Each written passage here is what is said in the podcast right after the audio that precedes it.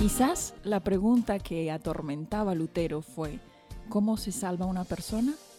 Por eso, con 33 años y como profesor de teología, se enfrentó a las indulgencias de la Iglesia Católica. Sus 95 tesis resuenan hoy como hace 500 años, más aún como resonaron en Pablo hace 2000 años.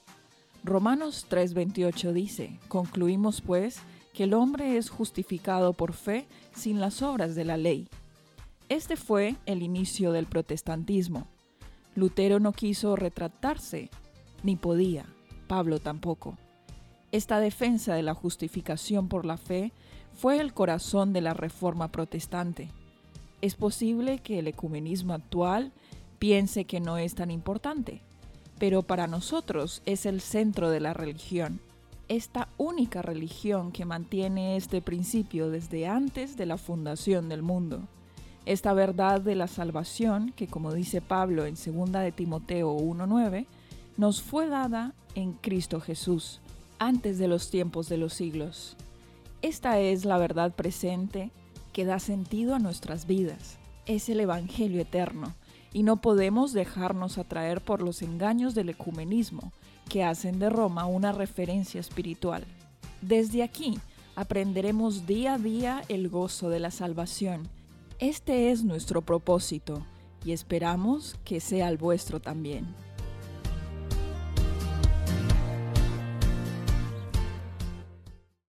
Bienvenidos una vez más a un nuevo programa de Berry Oneta Co. Tiempo de buenas noticias. Un tiempo de aprendizaje en el que queremos profundizar en ese Evangelio eterno, en esa justificación por la fe. A través de Pablo y a través de otros evangelios, investigaremos más acerca de este tiempo de buenas noticias. El día de hoy queremos hablar de, los, de las leyes y reglamentos judíos. ¿Qué tal, Dan? ¿Cómo estás? Muy bien.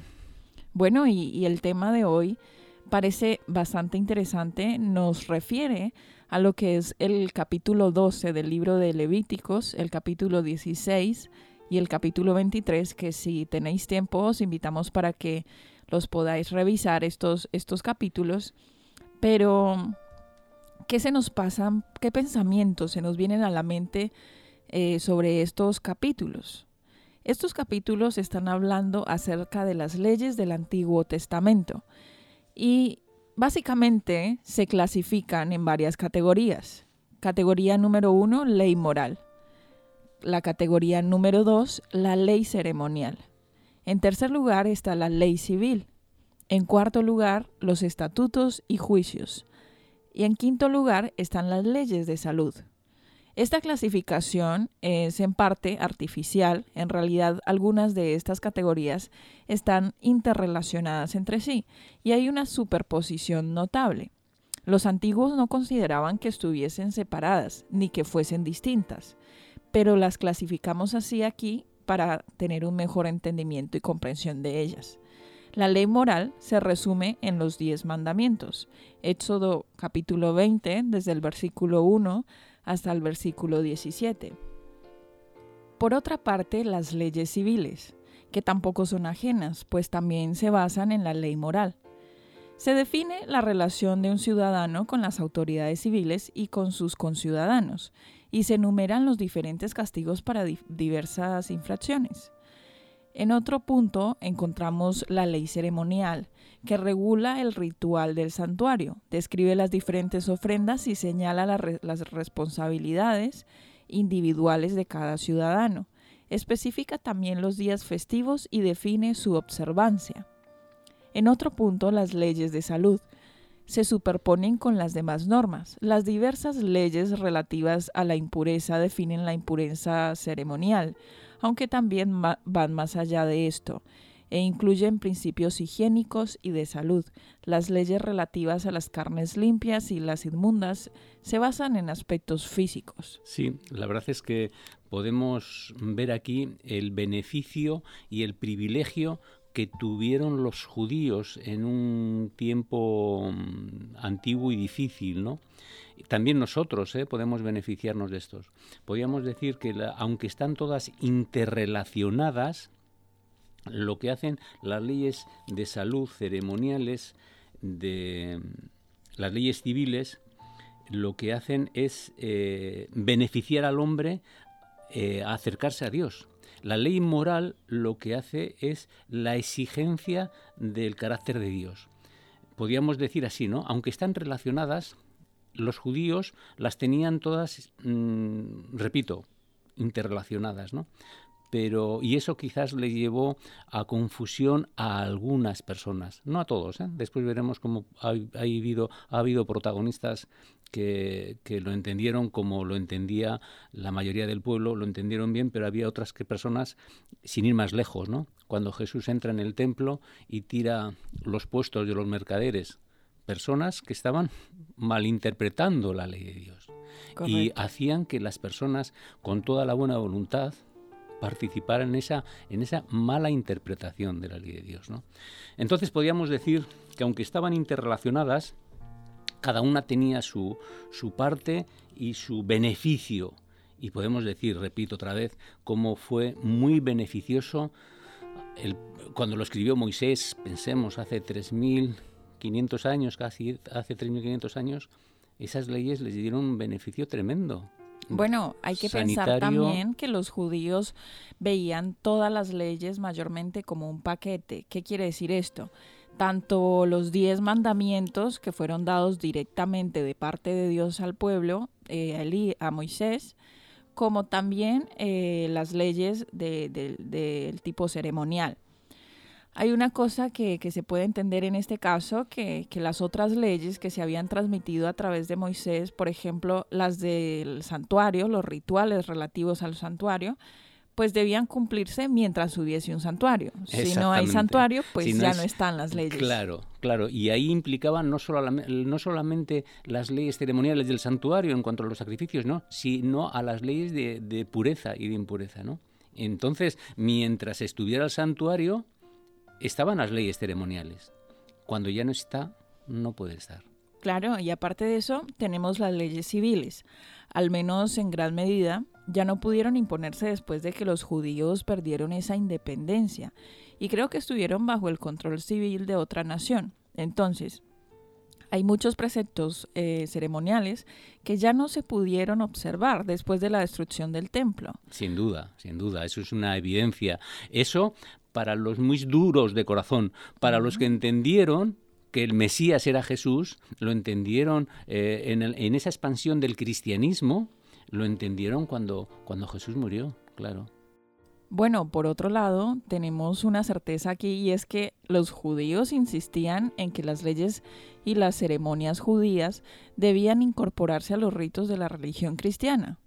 Tardaron en discernir que todas las ofrendas sacrificiales habían prefigurado la muerte del Hijo de Dios. Bueno, eso es ser muy generoso, eso de tardaron.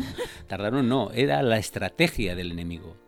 Cuando ellos insistían en eso, lo que hacían era insistir que Jesús no estaba, eh, era... No le dieron validez. Claro, no hacía falta. Claro. Claro, entonces yo creo que más que tardar lo que eran, era la estrategia del enemigo, ¿no?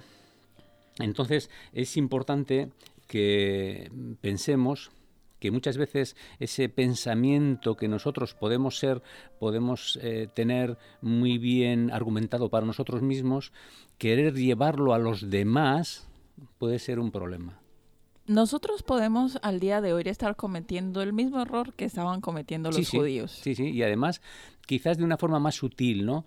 Porque lo hacemos no con, no con la trascendencia que los judíos pedían, la circuncisión y cosas de estas, pero lo hacemos de una forma más sutil. Pensamos que la forma de cómo interpretamos nosotros el sábado, la, la ley de Dios, tiene que ser norma para los demás. Claro. Y vamos a ver, eh, básicamente y de manera sencilla, ya que mencionaste el sábado, pienso que es una cuestión de actitud. Eso es. Y puede ser que yo esté haciendo la misma cosa que tú estás haciendo, pero que yo no esté pecando y que tú sí. o al revés. Sí, sí. Porque se trata de cómo yo comprendo eso con Dios y cómo, cómo, cómo es la actitud con la que yo lo enfrento. Sí, sí. Y es interesante lo que estás diciendo bueno, tenemos un libro que ya hemos comentado fuera de micrófono alguna vez, ¿no? Pero sí, podemos decir, ¿y qué herramientas tenemos para no caer en esos errores? ¿no? Fundamentalmente tenemos una teología como iglesia muy buena, muy buena. Eh, como los judíos tenían una teología muy buena, nosotros también la tenemos y tenemos eh, una forma de interpretar, eh, esa creo que es la, la diferencia que nos hace de, de, otras, de otras religiones, ¿no? que nosotros tenemos una teología muy bien argumentada en la Biblia. Y la Biblia en su contexto da una base perfecta para entender, entender las cosas más difíciles. Y lo que los judíos, algunos judíos tenemos que repetir, no entendían, era que quería llevar la tradición de Moisés la querían llevar a los nuevos cristianos. Sí, porque básicamente los ritos y las ceremonias de la dispensación mosaica pues ya no eran obligatorios después de la muerte de Jesús, porque de eso se trataba, con la muerte de Jesús se habían cumplido. Entonces, lo que, lo que subyace hoy podíamos cerrar es que eh, nosotros tenemos una herramienta muy buena, hay muy buenos teólogos que de una forma colegiada tenemos unas doctrinas y, querer interpretar y que los demás, esos maestros que se dicen maestros de los demás, es un peligro, es un peligro tenemos que dar eh, la razón a las personas en su conjunto, a la teología, que Dios ha puesto eso además. Dios ha puesto la iglesia para mantener esos, ese, ese mensaje, para mantenerle. Y en eso tenemos que insistir, no en cómo entendemos nosotros la, el mensaje. Sí, porque los que tienen más profundidad de conocimiento son los que deberían mostrar mayor humildad, ¿no? Sí, sí, sí. Eso se ve, en la vida se ve también, ¿eh? Sí. En la vida se ve cómo son las personas y con los que más eh, pueden dar a los demás son los más humildes. ¿sí? Bueno, Pablo esperaba que Dios lo guiara directamente. Él estaba siempre listo para reconocer la autoridad impartida al cuerpo de creyentes unidos como iglesia. Él sentía la necesidad de consejo y cuando se levantaban asuntos de importancia, pues se complacía en presentarlos a la iglesia se unía con sus hermanos para buscar a Dios y, buscar de sabiduría, para hacer decisiones correctas. Este es Pablo. Nosotros eh, enfatizamos en Pablo porque de, él se trata este programa también. Sí, y que estuviese tan dispuesto a, trabajar con el cuerpo mayor de la iglesia.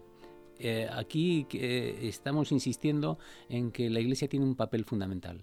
Y Pablo se sometió, se sometió a la iglesia se sometió a la iglesia. O sea, que, que esa, esa mm, autoridad que él tenía en teología la sometió al concilio de Jerusalén. Sí, porque aquí dice que Pablo a menudo hablaba de su vocación profética y de cómo Jesús lo había llamado y le había dado su misión.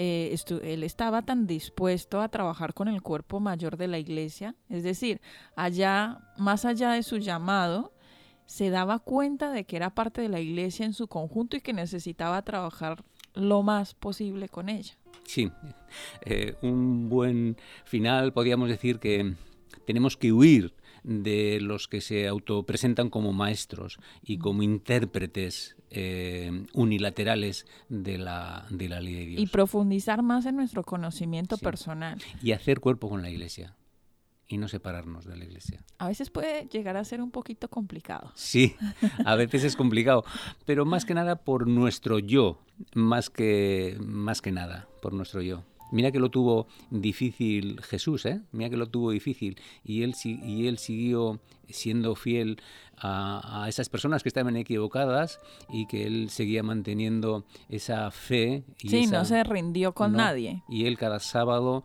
con paciencia, leía las escrituras para que sus oyentes escucharan la verdad. Bueno, muy bien, pues este, este es un buen resumen y un buen final para este programa agradeciendo a nuestros oyentes por acompañarnos, invitándoles para que nos sigan en un próximo episodio de Berry Onetaco, Evangelio de Buenas Noticias.